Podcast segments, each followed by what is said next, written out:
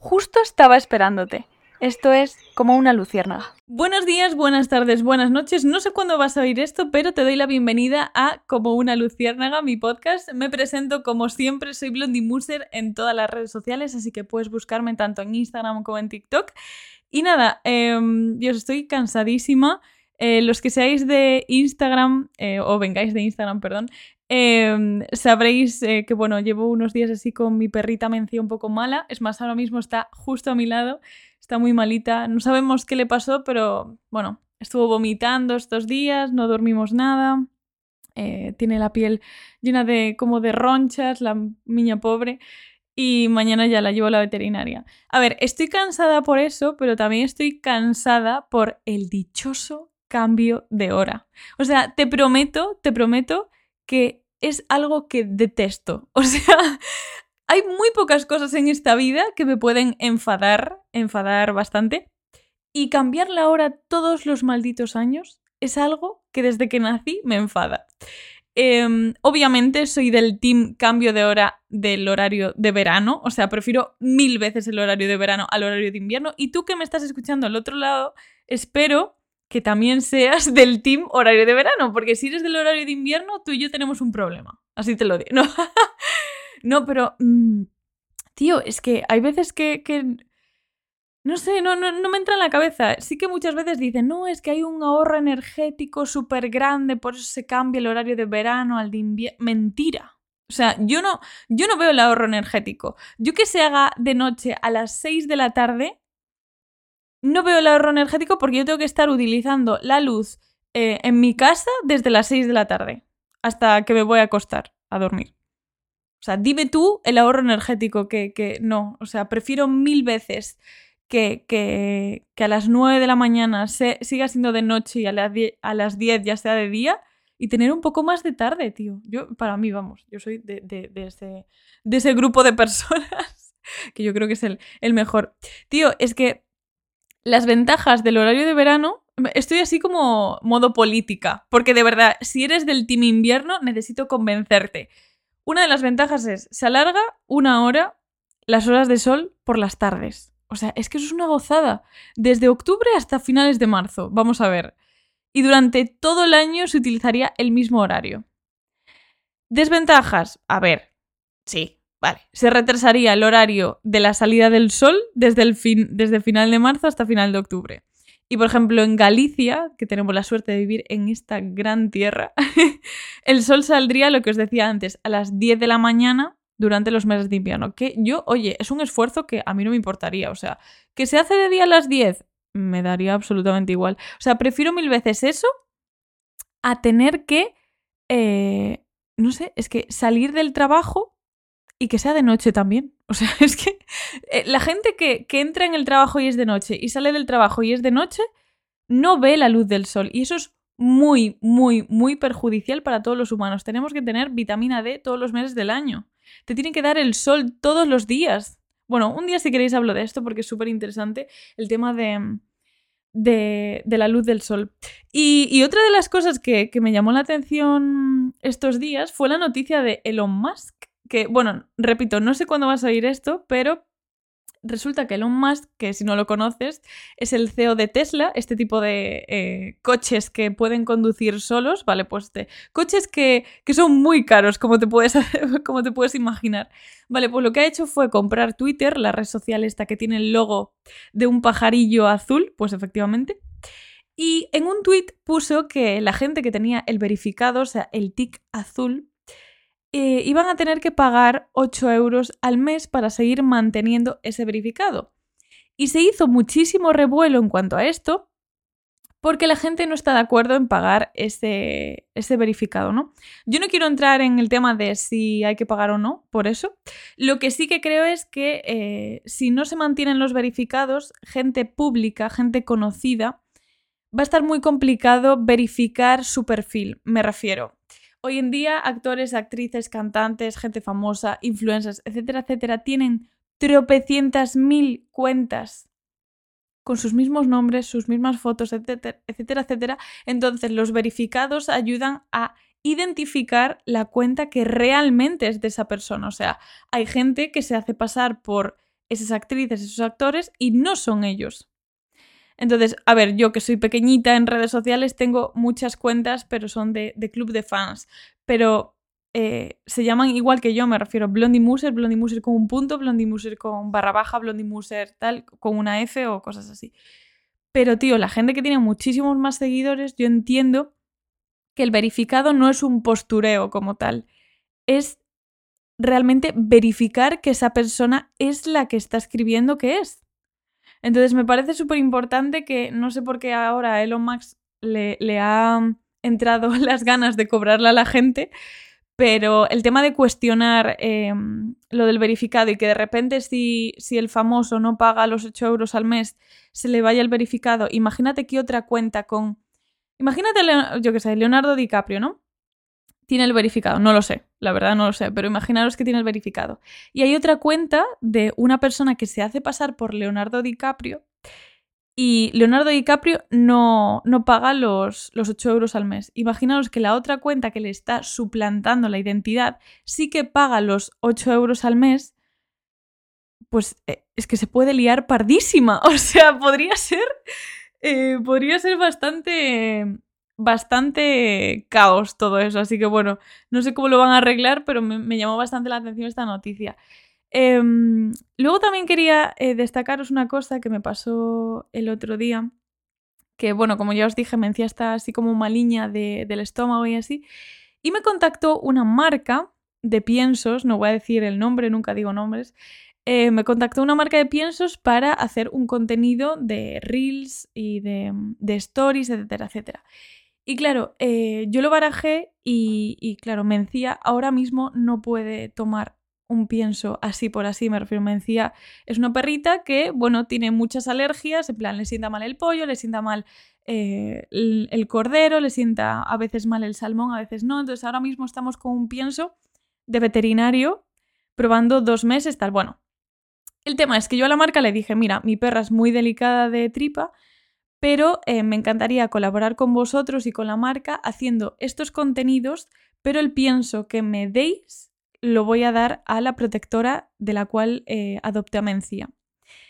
Y se lo expliqué así como en un párrafo, bueno, obviamente se lo explicó eh, primero mi repre, el tema de, que Mencía no, no podía, no iba a poder comer ese pienso y luego yo les insistí, rollo, para, para que, el, que el otro pienso que me iban a dar em, lo pudiese donar a la protectora y decirlo en los contenidos que yo iba a sacar con la marca.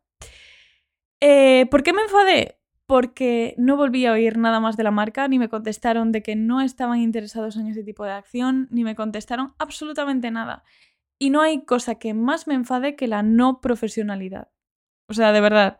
Em, el simple hecho de, eh, decir de forma creativa, mira, no voy a colaborar contigo pero se me ha ocurrido esta otra idea que está súper guay. Aún encima damos visibilidad a, un, a, una protectora que es justo la protectora de la cual adopté a Mencía y aún encima le damos pienso de tu marca. O sea, ni tan siquiera tuvieron la dignidad de contestarme un mail. Entonces, em, hay muchas veces que las marcas hacen eso cuando ven que, que no respondes lo que ellas quieren oír y realmente yo iba a publicar los contenidos que ellas me iban, marca me iban marcando. En plan, eh, tú querías un Reels, pues yo haría un Reels explicando pues que este pienso que iba, explicando los beneficios del pienso, pero yo lo iba a donar, o sea, yo iba a explicar que iba a donar ese pienso a la protectora. Y nada, fue como, como en las películas del, lejano oeste, que se ve así como la bolita en el desierto, así, ¡uh! pues así, efectivamente no tuve contestación. Y es algo que, tío, mm, soy una persona que le doy muchas veces vuelta a las cosas y, mm, y me, jodió, ¿eh? O sea, así hablando claro, lo siento, me jorobó bastante que la marca pasase de mí ampliamente solo porque no... No estaba acorde con eso, pero contéstame, dime, vale, pues no, con, una protectora no estamos interesados, contéstame, no pasa nada. Y esto es muchísimo más em, usual de lo que pensáis. O sea, hay veces que hay marcas que no, no llevan bien que, se les dé otras ideas para hacer el contenido y optan por no contestarte. Entonces, marcas, si me estáis escuchando, por favor, aunque no os guste la idea, el diálogo siempre está bien. y, mm, y bueno, ya voy a dejar eh, este tipo de, de, que parece que estoy así como súper, súper negativa. A ver, no es que lleve mi mejor fin de semana con lo demencia, pero mm, bueno, eh, hoy en día lo que, lo que vemos siempre en las televisiones, en redes sociales, etcétera, etcétera, son todo noticias negativas. Entonces, el, el episodio de hoy, eh, lo que quise hacer, yo tenía durante toda la semana otra idea de episodio, que esto lo estuve hablando con mi psicóloga porque yo le dije, tío, es que me da muchísimo eh, reparo ponerme delante del micrófono, entonces yo, le expliqué a mi psicóloga, eh, yo los lunes es cuando publico el podcast, entonces yo grabo todos los domingos el episodio. Entonces yo trabajo bajo presión, o sea, yo grabo el episodio, pero por presión porque ya no me queda tiempo para lanzarlo el lunes, ¿no? Y, claro, luego nos pusimos a indagar un poco más y realmente es porque yo durante toda la semana estoy cocinando una idea de cómo va a ser el podcast y, yo cada día intento mejorar la idea, intento mejorar la idea, intento mejorar la idea todo el rato. Entonces, como soy tan perfeccionista, es lo que me hace llegar al domingo y que en el domingo, como no tengo más días, pues tengo que hacer la idea que tengo en mente. Eso así como, como anécdota. Me hizo gracia porque es como, lo estuvimos analizando en, terapia y me quedé así como, pues sí, mira, pues quizás es por mi, dichoso perfeccionismo y no porque trabajo por, presión. Y mm, entonces quiero orientar este episodio a las noticias que no se ven. Noticias que son positivas, que no se les da suficiente visibilidad eh, en los medios y son noticias que, bueno, son de, noviembre, ¿eh? me refiero. Estamos, hoy estamos a 6 de noviembre, así que estas noticias son de hace muy poquito, quizás hay alguna de octubre incluso, pero sí que os las quiero leer. O sea, esto va a ser más un podcast leído, porque em, me parece interesante dar visibilidad a este tipo de noticias que, que es que yo no veo, ¿eh? O sea, yo dejé de ver la televisión porque me agobiaba la cantidad de noticias malas que había y yo decía, tío, es que es imposible que en el mundo no haya pasado algo positivo, tío. O sea, es imposible. Entonces, os voy a enseñar algunas cosillas que me gustaron, así que noticias que, seleccioné y, y, que creo que son un avance muy importante para, para todo el mundo, ¿no? La primera, que me llamó mucho la atención, es de una enfermedad que es muy conocida y es que los científicos descubrieron un anticuerpo que previene la, la malaria. Perdón. Eh, sigo nerviosa, ¿eh? O sea, como lo podéis notar, voy a beber agua. Digo que los científicos descubrieron un anticuerpo que previene la malaria con una eficacia del 88%. Y me pareció súper fuerte porque, como ya sabrás, la malaria es una enfermedad muy, muy contagiosa y, bueno, obviamente eh, la contagian los mosquitos, si no lo sabías, es una enfermedad transmitida por los mosquitos que infectó a casi 241 millones de personas en todo el mundo en 2020. Estos datos son de la OMS, de, de la Organización Mundial de la Salud. Y bueno, te explico un poco porque me parece súper interesante porque eh, en el artículo habla mucho de, cómo se transmite y yo esto ya lo estudié en la carrera de biología, pero es súper interesante. Em, la malaria realmente es causada por los parásitos Plasmodium que se transmiten cuando el mosquito te pica, o sea, cuando inyecta los parásitos en una forma llamada esporozoitos, que seguro que si estudiaste segundo de BAC te sonará esto también. Y, mm, y claro, eh, los parásitos van por el torrente sanguíneo de los humanos y luego de allí viajan al hígado, donde se multiplica el virus y luego se propaga por, todo el cuerpo. Em, es una barbaridad porque eh, provocó 627 muertes esta enfermedad, la mayoría niños en África subsahariana, y me parece un gran avance que, se esté llegando a este tipo de, de, de avances a nivel ciencia. O sea, Siempre defenderé que tenemos que dar todo el dinero posible a la ciencia y a eh, la sanidad pública. O sea que a mí este tipo de, noticias se tienen que visibilizar más porque es un avance muy bueno que hayan descubierto un, anticuerpo que previene la malaria. O es que me pareció eh, increíble. Y luego también os voy a hablar, la siguiente noticia es de, em, a mí, bueno, es un tema que es un poco controvertido, ¿no? Si, yo te pregunto si estás a favor o no de los zoológicos, ¿tú qué me dirías? Bueno, te dejo así pensándolo. Eh, yo no estoy a favor de los zoológicos en el hecho de que sea un atractivo para divertir, sino que tiene que ser un atractivo para mm, concienciar y que los niños que vayan allí, los adultos que vayan allí, vean eh, la cantidad de especies que eh, pueden salvarse, porque muchas veces en los centros de. en los zoológicos, muchas veces nos explica que hay muchas especies que lo que se está haciendo es intentar salvar a la especie. Y esto es lo que pasó en Valencia, en el Biopark, que nació una gacela mor que se escribe M-H-O-R-R, por si la quieres buscar en Google, porque es súper mona, por favor, la estoy viendo aquí. Y, mm, es una especie salvada de la extinción porque eh, está siendo recuperada en cautividad, o sea que lo que, os, lo que os decía, para salvar a las especies hay veces que se tienen que cautivar, o sea, tienen que quitarlas de su hábitat para poder salvarlas y que se reproduzcan en cautividad y luego volver a soltarlas em, a su hábitat natural. Entonces, están en, cautividad por un programa internacional de conservación de especies amenazadas. Solamente quedan 200 ejemplares en todo el planeta y obviamente es una especie que está en peligro crítico en la lista roja de la IUCN.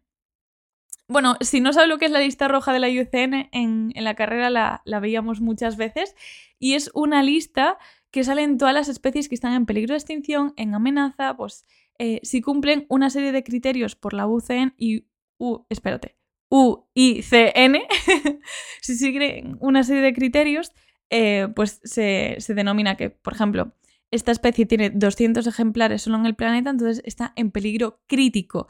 Hay especies en peligro de extinción, hay especies amenazadas, hay especies, pues hay diferentes categorías, ¿no?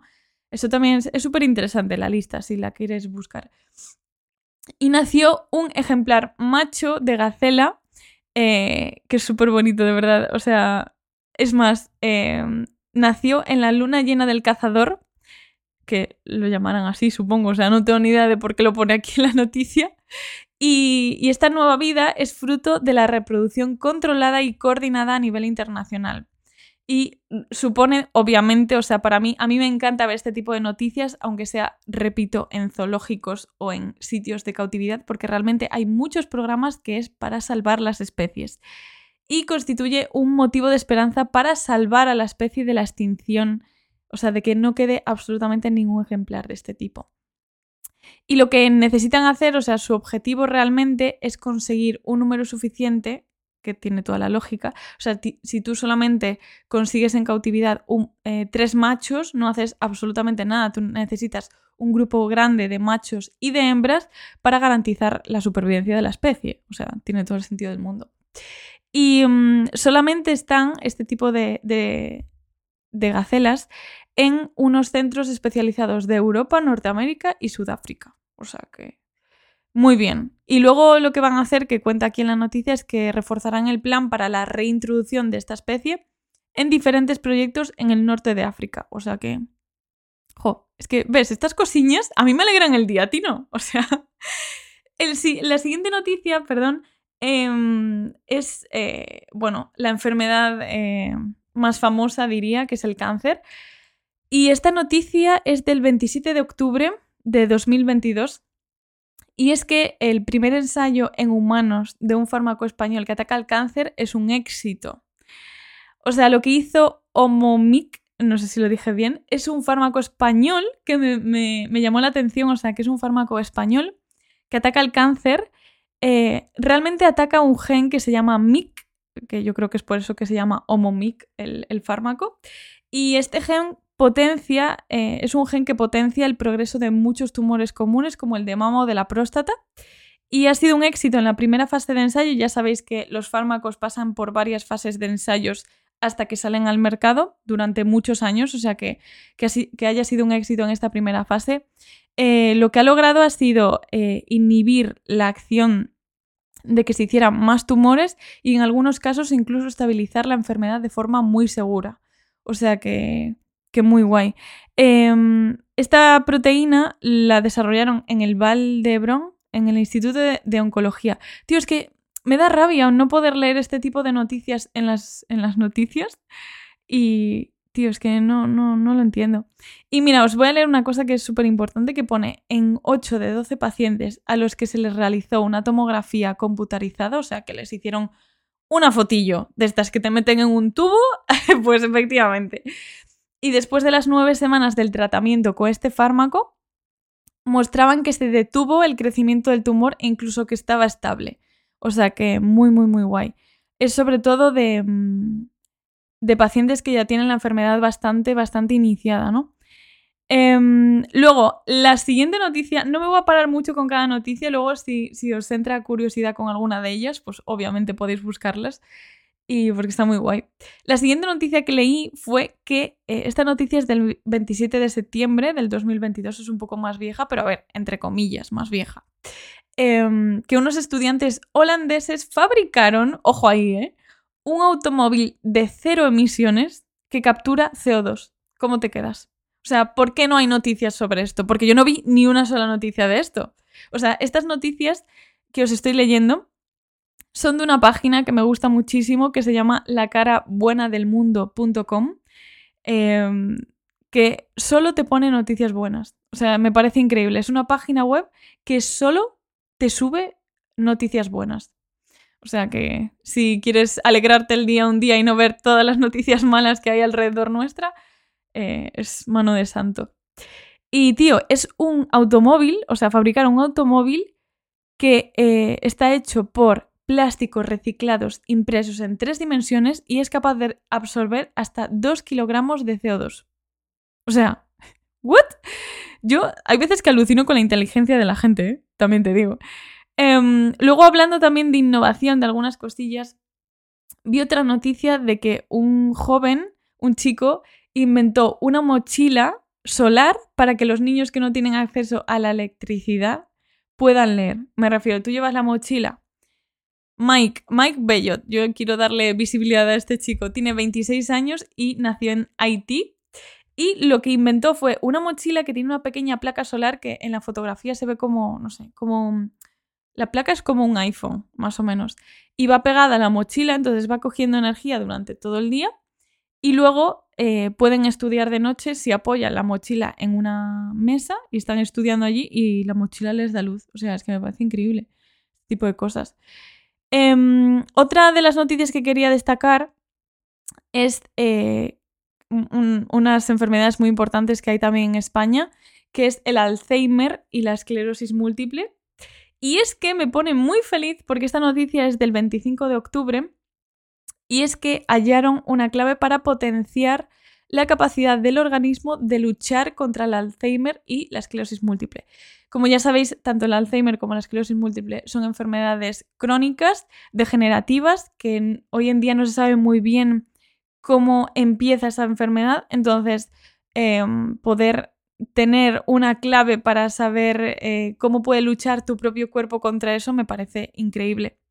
Y lo que estudiaron fue, en unos investigadores de Estados Unidos descubrieron que una molécula del cerebro que es la responsable de eh, pues enviar todas las respuestas del sistema inmunitario de la, del Alzheimer, tanto del Alzheimer como de la esclerosis múltiple, eh, esa molécula ayuda a potenciar la capacidad del organismo para combatir esas enfermedades neurológicas que son tan malignas, ¿no? Y lo que hace la molécula, que es la quinasa, que yo también la estudié en, la carrera, pero claro, obviamente de aquella no se sabía este avance, pues la quinasa lo que hace es crucial porque elimina la acumulación de placa asociada al Alzheimer, como también para la acumulación de residuos de, la esclerosis múltiple. Y lo que descubrieron los investigadores es que eh, si redirigen la actividad de unas células limpiadoras del cerebro, de la microglía que se llama, eh, vale, os lo voy a decir con mis palabras, porque yo creo que es mejor. Este artículo está un poco liado, ¿no? Em, eh, lo que hacen las dos enfermedades es eh, atacar a las neuronas, ¿no? Entonces, por eso se ve que es una eh, actividad neurodegenerativa. Entonces, cuando tu propio cuerpo ataca las neuronas, quedan como restos de mielina y de, bueno, restos, digamos, ¿no? De, que haya atacado a, a esa neurona, ¿no? Entonces, lo que observaron los investigadores fue que nuestro propio cerebro no es capaz de eliminar esas, esos restos, ¿no? Entonces, lo que se vio que en esas enfermedades eh, los pacientes no podían eliminar eh, esos restos que quedaban y es lo que aumentaba el eh, ralentecimiento de, los movimientos de la persona, de la memoria, etcétera, etcétera. Entonces, jova, me parece un avance que no lo leí en ningún lado, ni en Twitter, ni en nada. O sea, me quedé un poco mmm, flipando cuando leí esto. Y luego por aquí tenía otra... Eh, a ver si encuentro por aquí, porque hay algunas que se me han colado que son de 2021, pero también te digo, yo tampoco las leí en, en, en las noticias, o sea que... Vale, eh, aquí tengo una que también me pareció súper interesante, que esta es de el... Ah, esta aquí. Esta, esta yo creo que te va a interesar. Eh, vale, ¿cómo te quedarías si te digo que dentro de unos años es posible que en vez de los aviones vuelen con combustible, vuelen con bacterias. O sea, yo me quedé en plan, han descubierto que una bacteria podría ser el combustible sostenible de los vuelos del futuro. O sea, obviamente necesitan más investigación. Repito, tenemos que dar más dinero a la investigación para poder tener un mundo sostenible y poder cambiar nuestro mundo tal y como está ahora y seguir avanzando como sociedad, en definitiva. Em, es que me pareció increíble, o sea, eh, resulta que la bacteria se llama Streptomyces y crea, esa bacteria crea una molécula explosiva cuando come, ojo, eh, azúcar. O sea, tú a la bacteria le das azúcar, come ese azúcar y crea una molécula explosiva. Entonces los investigadores están convencidos de que podría utilizarse como un combustible alternativo para los aviones. Em, esta eh, bacteria como tal se llama Streptomyces, que logra metabolizar, como te dije, el azúcar. Metabolizar, comer, digerir, da igual. Entonces, eh, lo que están intentando es ver cómo pueden hacer para convertirlo en un combustible porque va a ser muchísimo más sostenible que cualquier combustible fósil. O sea, ¿cómo te quedas, tío? O sea, tú mañana vas a clase, al trabajo, a donde sea, y dices, mira, ¿sabes que una bacteria que se llama Streptomyces come azúcar y puede producir una molécula explosiva? No. Y ahí quedas en plan súper guay. y dices, pues ¿cómo te quedas que igual es el combustible del futuro de los aviones? y ahí la persona ya, ¡boom! Em, luego también tenía eh, otra, otra, ay, ¡joa! noticia. Eh, que vi que me, gustó muchísimo y es que hoy en día se habla muchísimo de la inteligencia artificial, de la IA. Eh, que seguro que lo lees en muchos lados como IA, ¿vale? Pues la IA, la inteligencia artificial, es realmente em, cosas súper inteligentes, o sea, máquinas que con, con cámaras y así, eh, y con mucha programación sobre todo, em, son capaces de hacer cualquier cosa. Eh, cuando yo estaba en la Fundación Biodiversidad vi como una inteligencia artificial en uno de los proyectos, me pareció increíble, era capaz de identificar, eh, bueno, la pusieron en un barco en una zona de pesca tal, y era capaz de identificar al minuto, o sea, todos los peces que había, eh, de qué especie eran, cuánto medían, si eran macho o hembra. Era una barbaridad, era una locura, que obviamente mm, es un tiempo que se ahorra en plan para el ojo humano.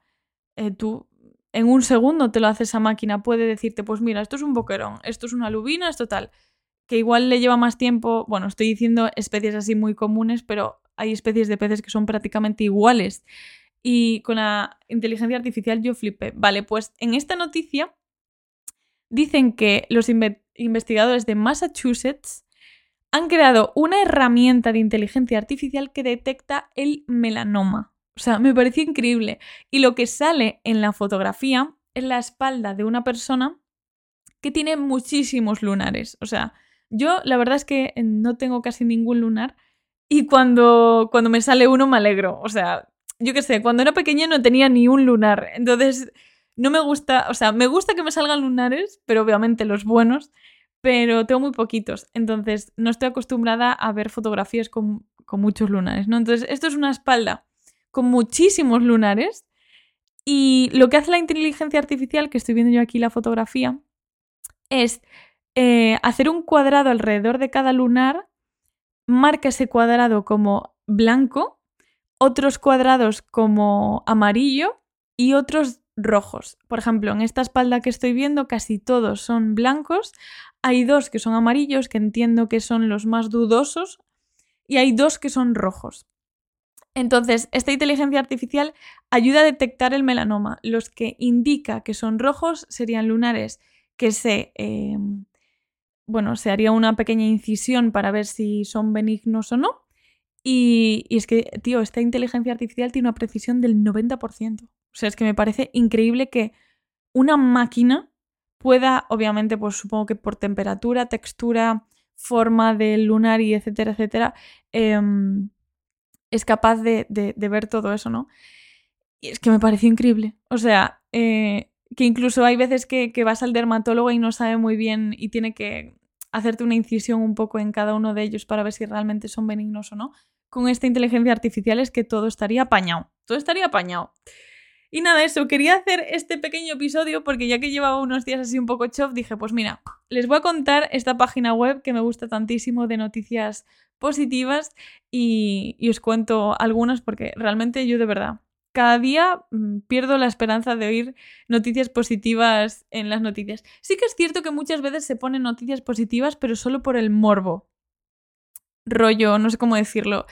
Pues em, noticias que den salseo, rollo, yo qué sé, em, no sé, no sé decirlo, pero seguro que tú también las sabes detectar, ese tipo de noticias. Y que el otro día eh, muchos de vosotros y vosotras me dijisteis, te estás olvidando de la palabra en gallego. Efectivamente, te voy a dar toda la razón del mundo porque, no sé por qué, me olvidé de la palabra en gallego en varios episodios, pero en este episodio ya tengo mi palabra en gallego. Así que hoy te voy a enseñar una palabra que me gusta mucho y se llama barayocas, todo junto, barayocas. ¿Y qué quiere decir barayocas? Pues barayocas es una palabra, perdón, una palabra, una persona que habla mucho pero que solo dice parvadas. Parvadas eh, significa, mira, dos por uno, que solo dice tonterías directamente. Un barayocas es una persona que solamente dice tonterías. Y nada, eso, que me alegro muchísimo de que me sigas escuchando por aquí. Mil graciñas y nada, que os quiero muchísimo como siempre. Chao, chao.